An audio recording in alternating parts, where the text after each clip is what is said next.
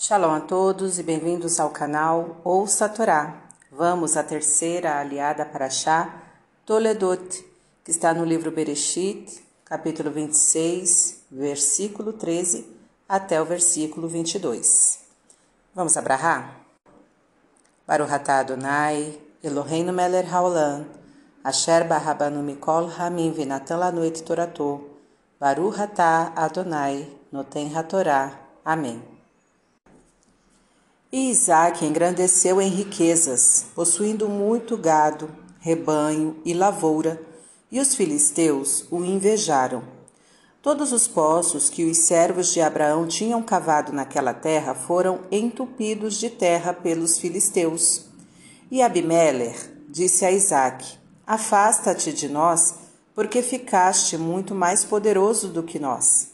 E Isaque foi-se para o vale de Gerar e voltou a cavar os poços de água que haviam sido abertos nos dias de Abraão, seu pai, e fechado pelos filisteus.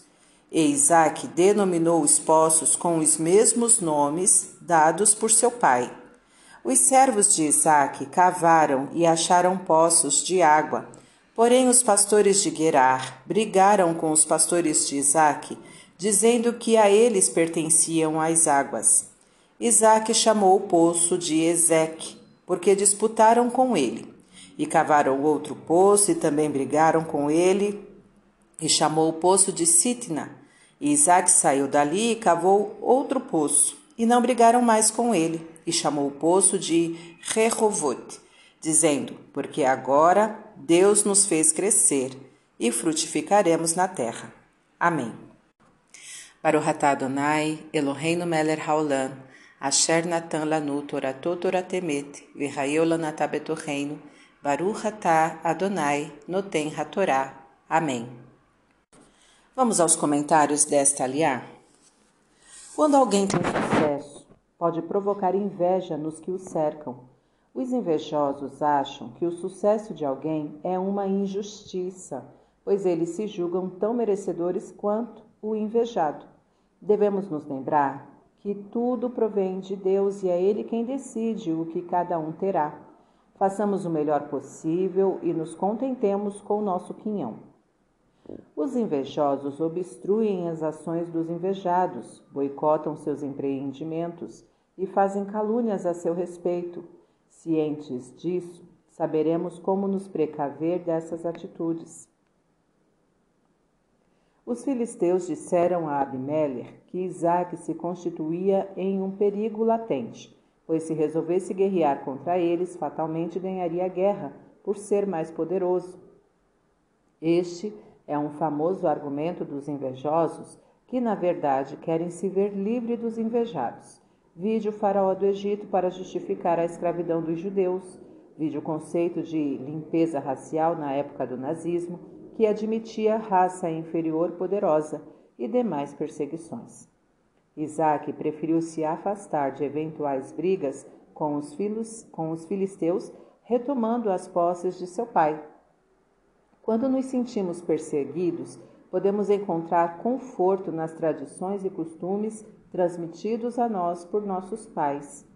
Isaac sabia da importância daquilo que seu pai fizera e resolveu não modificar o legado tão precioso.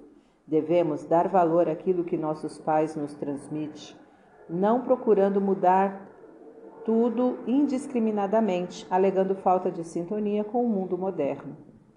Isaac cavou novos poços, mas os filisteus os queriam tomar para si mesmo tendo abocanhado os poços deixados por Isaac nos lugares de onde ele foi expulso. Os invejosos perseguem seu intento de prejudicar o invejado em toda situação na qual este tenha sucesso. De tanto persistir, Isaac encontrou um lugar onde estava livre das brigas com os filisteus. Deduziu que aquele era o lugar onde Deus o ajudaria a progredir. Às vezes, somos deslocados de um lugar a outro devido a diversos tipos de dificuldades até que encontramos o nosso cantinho, que na verdade é o lugar que Deus nos destinou.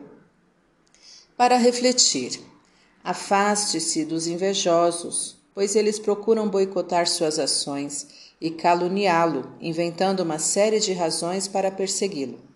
Não inveje ninguém, pois Deus é quem decide o que cada um deve ter. Faça o melhor possível e se conforme com o seu quinhão. Ao se sentir em dificuldades, volte às tradições e ensinamentos de seus pais, onde poderá encontrar conforto e sabedoria. Não menospreze este legado tão precioso, nem o considere desatualizado indiscriminadamente. Procure encontrar o seu lugar no mundo, onde suas ações serão reconhecidas e as chances de progresso as melhores. Para exercitar, faça um levantamento das tradições de sua família. Até que ponto você as segue e por quê? Fim dos comentários.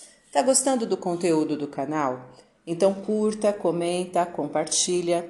Se ainda não é inscrito, se inscreve, ativa o sininho e fica por dentro das novidades. Shalom a todos!